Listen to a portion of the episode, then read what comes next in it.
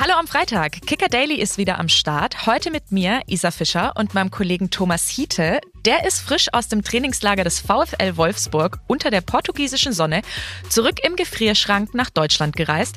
Thomas, hast du dich an den Temperaturschock schon gewöhnen können? Ein, zwei Tage habe ich gebraucht, aber es ging, weil wenn, wenn die Sonne in Portugal untergegangen ist, wurde es da auch einigermaßen frisch. Deswegen war es jetzt nicht ganz so extrem. Ja, okay, das beruhigt mich dann fast wieder. Ich dachte irgendwie, du saßt nur Pastel de Nata essend irgendwie am Strand. Ich, ich saß im abgedunkelten Hotelzimmer und habe geschrieben, das ist die traurige Wahrheit des Kicker-Reporters aus Portugal. ja, zumindest thematisch reisen wir heute wieder zurück in die Sonne, nämlich zur Elfenbeinküste, wo morgen der Afrika Cup startet. Dazu haben wir uns heute Pablo Tiam eingeladen. Jetzt aber erstmal die News des Tages. Und da hat Borussia Dortmund einen neuen Außenverteidiger verpflichtet. Die Borussen wurden wieder in der Premier League fündig und haben den niederländischen U21-Nationalspieler Ian Marzen bis Saisonende vom FC Chelsea ausgeliehen. Eine Kaufoption hat der BVB nicht, allerdings hat Chelsea im Zuge der Leihe den Vertrag des Niederländers bis 2026 verlängert. Und in diesem Vertrag gibt es nach Kicker-Informationen eine Ausstiegsklausel, auf die der BVB dann im Sommer eine Art Vorgriffsrecht hat. Weitere Transfer-News vom Tag. Gladbachs Hannes Wolf steht vor einem Wechsel in die Major League Soccer zu New York City FC und Augsburgs Maisaya Okugawa soll auf dem Sprung zum Hamburger SV sein. Der VfB Stuttgart hat einen seiner Leistungsträger der starken Saison langfristig an sich gebunden. Enzo Mio hat seinen bislang bis 2025 laufenden Vertrag bis 2028 verlängert. Damit entgeht der VfB dem Dilemma, Mio im Sommer bei noch einem Jahr Vertragslaufzeit womöglich günstig abgeben zu müssen.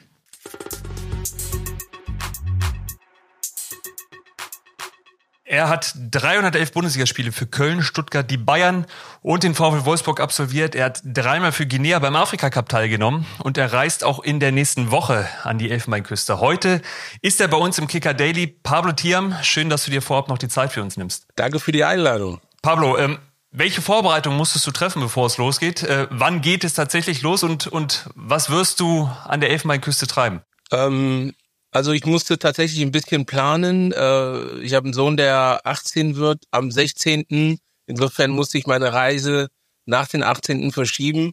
Ähm, ich hatte eigentlich vor, äh, in der Elfenbeinküste gerade die, die, die Spiele meiner, ähm, meines Heimatlandes äh, anzusehen, Guinea. Ähm, das erste Spiel werde ich verpassen, aber dafür werde ich noch zwei Gruppenspiele sehen. Und ob ich dann zum Viertelfinale bleibe, das wird sich dann kurzfristig entscheiden. Zur Vorbereitung gehörte erstmal, ähm, weil ich seit 2006 nicht mehr in Afrika war, äh, mal zu gucken, wo ich da überhaupt hinfliege, wo ich hinfliegen kann, ähm, äh, wie die Route ist. Dann habe ich rausgefunden, dass ich mich impfen lassen sollte. Und das hat mich wirklich zwei Tage auch ein Stück weit umgehauen. Ähm, aber diese Vorbereitungen sind jetzt äh, vorbei, bis auf äh, Malaria-Tabletten, die ich dann regelmäßig einnehmen muss, wenn ich vor Ort bin, wenn ich zurückkomme ähm, ist jetzt eigentlich die Planung abgeschlossen. Ähm, ich freue mich auf die Spiele und ich freue mich natürlich auch mal wieder äh, in der Heimat zu sein sozusagen. Welche Erwartungen hast du denn an das Turnier? Marokko schaffte es bei der WM in Katar ja bis ins Halbfinale. Ist es ein Beleg dafür, dass sich der afrikanische Fußball weiterentwickelt hat? Ja, mit Sicherheit. Äh, Gerade mit viel Herz und Leidenschaft. Marokko gehört auch zu meinem Kreis der Favoriten. Natürlich mit Ägypten und äh, der Elfenbeinküste als Ausrichter mit den Fans im Rücken.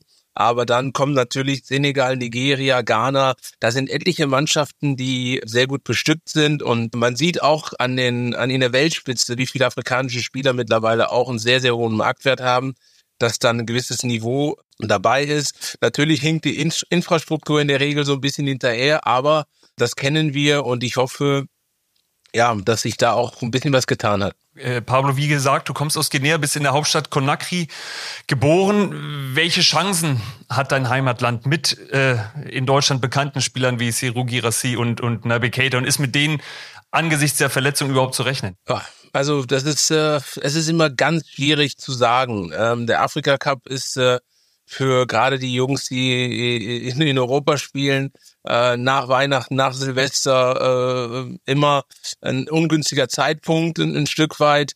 Ähm, Tagesform ist abhängig. Man sieht jetzt auch bei den starken Mannschaften, dass Leistungsträger auch ausfallen. Ähm, es ist sehr, sehr schwierig. Ähm, mit Guinea war ich persönlich auch mal im Viertelfinale. Da waren wir auch eine Überraschung und sind dann äh, knapp an Senegal gescheitert. Beim Afrika Cup kann immer alles passieren. Ich habe tatsächlich keinen hundertprozentigen Favoriten. Ja, du hast es, du hast es gerade ähm, äh, gesagt, diese, diese mangelnde Infrastruktur. Kannst du das ein bisschen erklären, was du damit meinst? Ja, also klar, Afrika ist ja äh, äh kein äh, reicher Kontinent, äh, was, was das angeht. Schon zu meiner Zeit hing, äh, hingen wir da so ein bisschen hinterher. Äh, es hat sich viel getan. Elf, die Elfenbeinküste gehört auch zu den Ländern, die, sage ich mal, sehr fortschrittlich sind. Ähm, da erhoffe ich mir natürlich auch noch bessere Stadien, gepflegten Rasen. Da sind halt so Themen, die wir hier in der Bundesliga nicht mehr haben, ne? beziehungsweise in den ersten drei, vier Ligen. Äh, jede Mannschaft hat einen ordentlichen Platz, äh, Trainingsgelände und so weiter. Das ist sehr viel gewachsen. Wie gesagt, ich war über 20 Jahre äh, jetzt selber nicht mehr nicht mehr dort. Freue mich da darauf zu sehen, wie, wie die Entwicklung vorangeschritten ist. Aber ich weiß von den Ligen in Afrika, dass da immer noch strukturelle Probleme sind, äh, die Organisation. Man muss natürlich fairerweise sagen, dass die Leute dort zwar Fußball sehr schätzen und lieben und das ein Volkssport ist, aber doch viele andere Themen noch im äh, täglichen Leben wichtiger sind. Du hast es gerade auch angesprochen, Thema Rasen. Der Afrika Cup wurde ja tatsächlich verschoben, weil es im vergangenen Jahr zu heftigen Überschwemmungen kam. Auch jetzt sind ja die Wetterbedingungen nicht wirklich optimal. Glaubst du, dass sie das jetzt wirklich ähm, ja, geschafft haben, für gute Bedingungen zu sorgen? Es ist auch immer eine Frage der Ressourcen. Ne? Ich habe gerade gesagt, in diesen Ländern gibt es andere Themen, äh, die wichtiger sind, wo auch viel Geld gebraucht äh, wird. Natürlich versuchen ähm, versuchen die Staaten immer ein vernünftiges Turnier auf die Beine zu stellen und das gelingt denn auch, wenn man die Stimmung sieht, wenn man wenn man auch die Begeisterung sieht und dann muss man halt aufgrund der ganzen Nebengeräusche halt äh, ein paar paar Sachen in Kauf nehmen, ne? Und äh, äh das muss man auch als Spieler, wenn man vor Ort ist, ne, das muss, da muss man sich drauf einstellen, das ist ganz klar. Aber das gehört halt auch dazu ein Stück weit, ne? Jetzt, jetzt freut sich Afrika auf den Afrika Cup und äh, heute Abend geht die Bundesliga los und äh, nicht jeder Bundesligist dürfte glücklich mit diesem Turnier sein. Von, von Bayer Leverkusen sind gleich drei Spieler vor Ort. Ähm, Victor Boniface ist jetzt äh, vorab schon verletzt raus äh, und fällt bis April aus. Kennst du die Skepsis aus der Bundesliga? Ja, das kenne ich und ich kann das ein Stück weit verstehen aus äh, Vereinssicht. Natürlich ist sich äh, jeder der Nächste, aber es ist ein Stück weit auch respektlos, finde ich. Äh, es wäre genauso wie wenn wir über die Europameisterschaft sprechen im Sommer und wir darüber diskutieren, ob die Vereine ihre Spieler gehen lassen oder nicht. Für den Termin, für die Ansetzung können die Spieler nicht. Die ist unglücklich. Die ist aber schon immer so. Mittlerweile können sich die Vereine darauf einstellen. Zu meiner Zeit war es sogar so, dass sogar die Länderspielabstellungen, die Länderspiele in der Saison nicht abgestimmt waren mit dem äh, Kalender. Das heißt, ich musste entscheiden, fahre ich zur Nationalmannschaft oder spiele ich Bundesliga. Ne? Das ist auch einer der Gründe, warum ich weniger Länderspiele gemacht habe, weil ich meistens die Turniere mitgenommen habe, Qualifikationsspiele, aber sowas wie Freundschaftsspiele, äh, äh, einfache Begegnungen, Lehrgänge habe ich nicht mitgemacht. Ne? Heute ist das angepasst worden, nur das Turnier äh, findet nun mal im Januar statt und das muss man respektieren. Und ich glaube auch respektlos deswegen ein Spieler mitzugeben, dass es vielleicht besser wäre, nicht zu seiner Nationalmannschaft zu fahren. Das würde in Europa, in Südamerika niemals passieren. Ne? Und deswegen wundere ich mich immer darüber, wenn dieses Thema aufkommt und wenn äh, darüber äh, gesprochen wird. Ich habe es am eigenen Leibe auch erfahren, damals 2006 unter Klaus Augenthaler. Äh, das hat auch ein Stück weit für einen Bruch gesorgt, äh, weil ich tatsächlich lieber zur Nationalmannschaft gefahren bin, als mit dem VfL äh, gegen den Abstieg zu spielen. Äh, aber es war äh, äh, es war eine Entscheidung, die vorher gefallen ist. Ne? Man committet sich ein Stück weit und nur weil es dem Verein etwas schlechter lief, konnte ich jetzt nicht auch Millionen von Menschen beziehungsweise auch meine Teamkameraden äh, äh, zu dem Zeitpunkt auch äh, im Stich lassen. Und das ist halt eine Zwickmühle und äh, man macht es für die Spieler nur schwieriger, wenn man darüber diskutiert. Das müsste man respektieren und sie ähm, für diese drei, vier Wochen, in dem so ein Turnier stattfindet, ähm, einfach auch mal äh, freigeben. Ja, das wäre tatsächlich die nächste Frage von mir gewesen, ob dich denn ein Club jemals darum gebeten hat, das Turnier nicht zu spielen. Ja. Ähm, jetzt könnte Bayer Leverkusen natürlich seine Spieler oder hätte seine Spieler beknien können, dass sie doch bitte bleiben. Die haben möglicherweise die, die große Chance, deutscher Meister zu werden. Glaubst du, der Afrika Cup entscheidet die deutsche Meisterschaft? Das glaube ich nicht. Dafür hat Leverkusen das bis jetzt alles sehr, sehr gut kompensiert. Ich weiß, eine deutsche Meisterschaft ist sehr viel, auch hier in Deutschland für die Fans. Aber äh, ein Nationalspieler zu sein in, äh, in, in Afrika ist nochmal was äh, Besonderes. Ne? Viele von uns spielen in Europa, leben einen Traum, den Millionen von Kindern in Afrika äh, niemals erreichen werden. Und äh, sie gucken auf, auf uns hoch, sie, wir sind Idole, das sind äh, zum Teil wie Popstars werden die behandelt äh, in Afrika. Und äh, da gibt es so viel Leid, auch so, so viel Elend so ein Turnier mit diesen Stars äh, ist immer ein Highlight und deswegen sind Länderspiele in Afrika nochmal was ganz Besonderes. Das können sich die meisten hier gar nicht vorstellen. Pablo, leg dich schnell fest, wer holt den Titel und wer wird der große Star dieses Turniers? Ich glaube, dass Marokko mit den äh, letzten Eindrücken, die wir haben, eine bärenstarke Truppe hat, ne? Ähm, dass die ganz weit vorne sind. Und äh, fürs Turnier würde mich, würde mich freuen, wenn die Elfenbeinküste so weit wie möglich kommt, ne, weil die Stimmung natürlich im Land dann besonders hoch wäre. Deswegen glaube ich, ein Endspiel Marokko, Elfenbeinküste, Ausgang, will ich mich gar nicht festlegen. Und die Stars, äh, Victor Osimhen, Mo Salah, ähm, äh, Sadio Mané, wer, wen erwartest du da ganz vorne? Also ich glaube, dass Mo äh, Salah gerade wieder ein richtiges Hoch hat, was man auch zuletzt gesehen hat in Liverpool. Victor Osimhen als Fußballer des Jahres da in Afrika natürlich auch gerade auf dem Peak ist.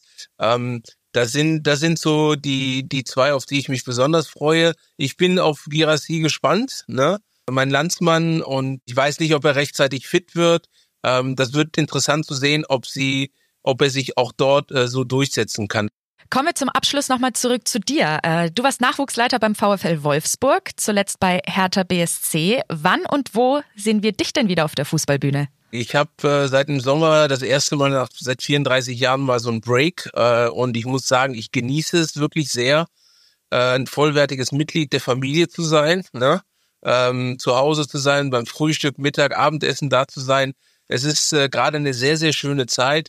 Ähm, es laufen ein paar Gespräche, aber ich muss ganz ehrlich sagen, dass ich äh, diesen Zustand gerne noch äh, zwei, drei Monate vielleicht vier, fünf sogar äh, äh, genießen möchte, weil ich genau weiß, dass wenn ich in die Arbeit komme, es wieder äh, 24 Stunden am Tag, sieben Tage die Woche äh, äh, losgeht, so wie es halt im Fußball immer ist. Ja, dann wünschen wir dir auf jeden Fall eine gute Zeit daheim. Genieß sie. Viel Spaß beim Afrika Cup und danke, dass du dir heute die Zeit genommen hast. Ciao. Sehr gerne. Vielen Dank für die Einladung nochmal. Ja, Thomas, das war, wie ich finde, ein wirklich spannendes Interview mit Pablo. Eine schöne und ungewöhnliche Nachricht zum Afrika Cup gibt es auch noch, und zwar von Stanley Ratifo. Der spielt normalerweise in der Oberliga ähm, in Pforzheim, beim CFR Pforzheim. Ja, ist aber seit vielen Jahren tatsächlich Teil der Nationalmannschaft von Mosambik und da kriegt er es am Sonntag gleich mal mit Ägypten und Mosala zu tun. Das werde ich mir, wenn es die Zeit erlaubt, vielleicht sogar mal anschauen.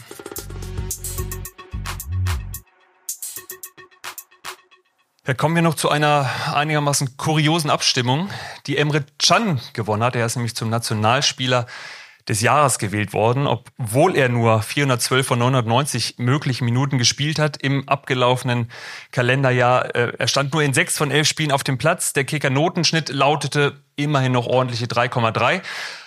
Ähm, man könnte trotzdem eher sagen, äh, die Leistung war ja mittelmäßig. Äh, Dazu sei gesagt, dass zwei reichweitenstarke X-User äh, zur Wahl von Emre Can aufgerufen haben und das mit, wie man sieht, großem Erfolg. Isa, hast du abgestimmt oder äh, bist du genauso überrascht wie alle anderen in diesem Land?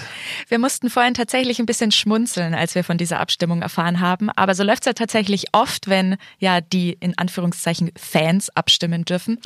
Naja, ähm, er soll sich drüber freuen. Heute wird er übrigens 30 Jahre alt und von unserer Stelle noch Happy Birthday. Happy Birthday. Da, dazu fällt mir ein, Sebastian Andersson wurde im vergangenen Jahr mal zum, zum Spieler des Monats beim 1. FC Köln gekürt, obwohl er äh, nicht mehr gespielt hat. Ich glaube, die Auszeichnung, so einen kleinen Mini-Hennis, äh, auf den wartet er bis heute. Ich hoffe, er kann es verschmerzen.